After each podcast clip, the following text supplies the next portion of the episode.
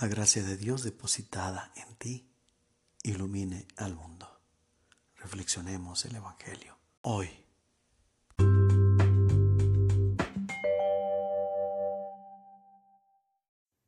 Del Santo Evangelio según San Lucas. En aquel tiempo, para enseñar a sus discípulos la necesidad de orar siempre y sin desfallecer, Jesús les propuso esta parábola. Cierta ciudad tenía un juez que no temía a Dios ni respetaba a los hombres. Vivía en aquella misma ciudad una viuda que acudía a él con frecuencia para decirle, hazme justicia contra mi adversario.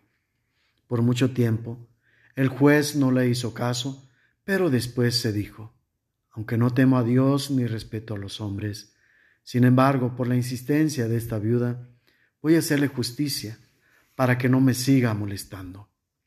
Dicho esto, Jesús comentó, si así pensaba el juez injusto, ¿creen acaso que Dios no hará justicia a sus elegidos que claman a Él día y noche y que los hará esperar? Yo les digo que les hará justicia sin, tardar. Pero cuando venga el Hijo del Hombre, ¿creen ustedes que encontrará fe sobre la tierra? Palabra del Señor.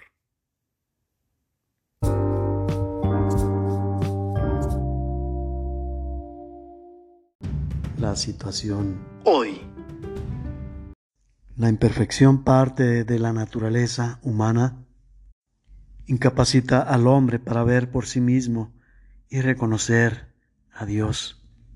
Sin embargo, aun cuando no sea su objeto primordial, tiene la capacidad de hacer el bien. Aun cuando sea por interés propio, eso no le quita el mérito de beneficiar a los demás. Y eso es hacer el bien. Para dar un valor ante Dios y un crecimiento que lo acerque más a la perfección de Dios, es necesario purificar esos motivos o medios para realizar el bien. Es decir, es necesario que el bien que hagamos deje de ser meramente un accidente, algo secundario que se deriva de un propósito egocéntrico. Es necesario pasarlo a un primer lugar para que lo primero o nuestro primer objeto sea hacer el bien y en consecuencia obtener un crecimiento personal y que ese bien se vea reflejado en la persona propia de que no ejerce. Basta pues cambiar el orden de las cosas para reorientar y perfeccionar nuestros actos. Es necesario y es grandioso hacer el bien y obtener un bien. Solo basta cambiar el orden de las cosas, que no sea yo el primero, sino que sea primero el otro y en consecuencia el bien que sea orientado hacia los demás, se hace un bien para mí mismo. Reflexión. Sin embargo, Dios no se mueve en las categorías humanas, sino por naturaleza es parte de su esencia hacer el bien. Eso es lo que nos ayuda a entender por qué Dios no condiciona sus actos para hacer bien al hombre a pesar de sus errores.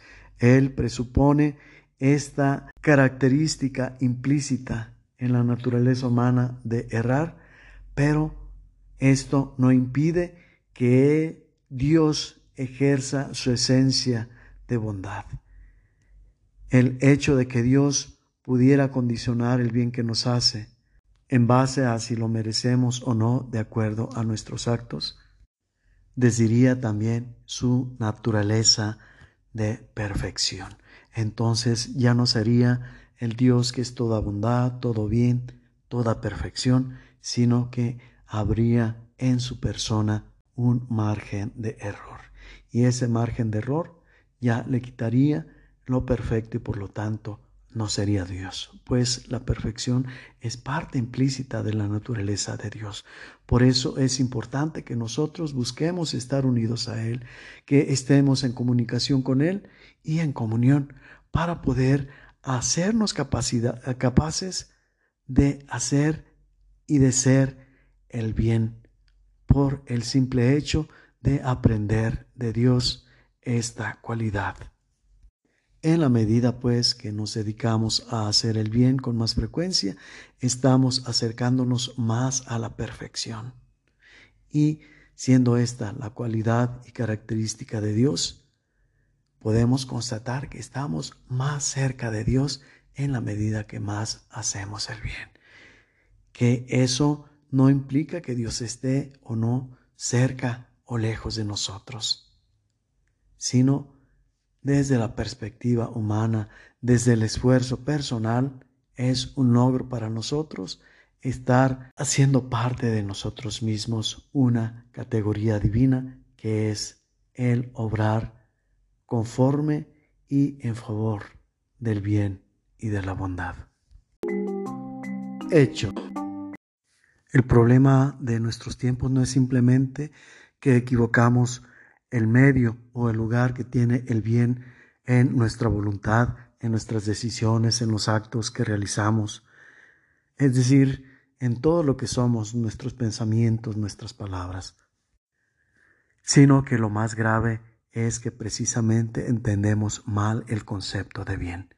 Y el mundo nos ha hecho creer hoy en día que el hacer el bien es hacernos una persona más preparada para destacar, para mostrar al mundo la importancia que tenemos, ganarnos la admiración del mundo, es decir, complacer al mundo en aquel estereotipo que nos ha fijado como meta, pero también complacernos a nosotros mismos, aquello que nos da más satisfacción es lo que más buscamos, y eso lo entendemos por bien, y es un error. El bien es movido por el amor y el amor tiene como naturaleza el orientarse hacia el bien del otro, no hacia el bien propio. El bien propio nos va a venir como consecuencia del bien que hacemos a los demás.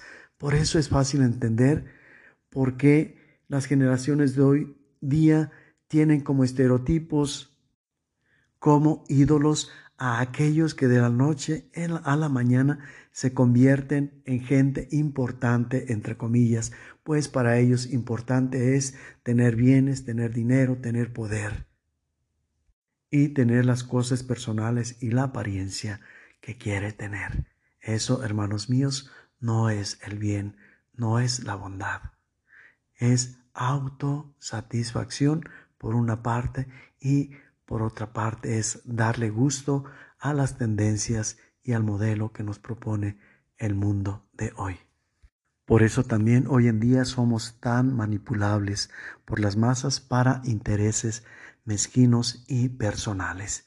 A esta luz podemos entender tantos movimientos tendenciosos que disfrazan el querer defender los derechos, pero los derechos de una mala percepción de los bienes. Buscan la autosatisfacción, buscan que el mundo se subordine a sus propios intereses, disfrazando estos como un derecho social, cuando no aporta nada positivo a la sociedad, sino a sí mismos. En lugar de buscar dar una buena imagen, puede ser percibida erróneamente como belleza, busquemos hacer el bien y entonces tendremos la verdadera belleza que no se compra con dinero, sino que se da por añadidura cuando orientamos nuestra vida, nuestra persona hacia el bien. Pues la bondad embellece mientras que la maldad nos puede convertir en una fealdad incluso abominable.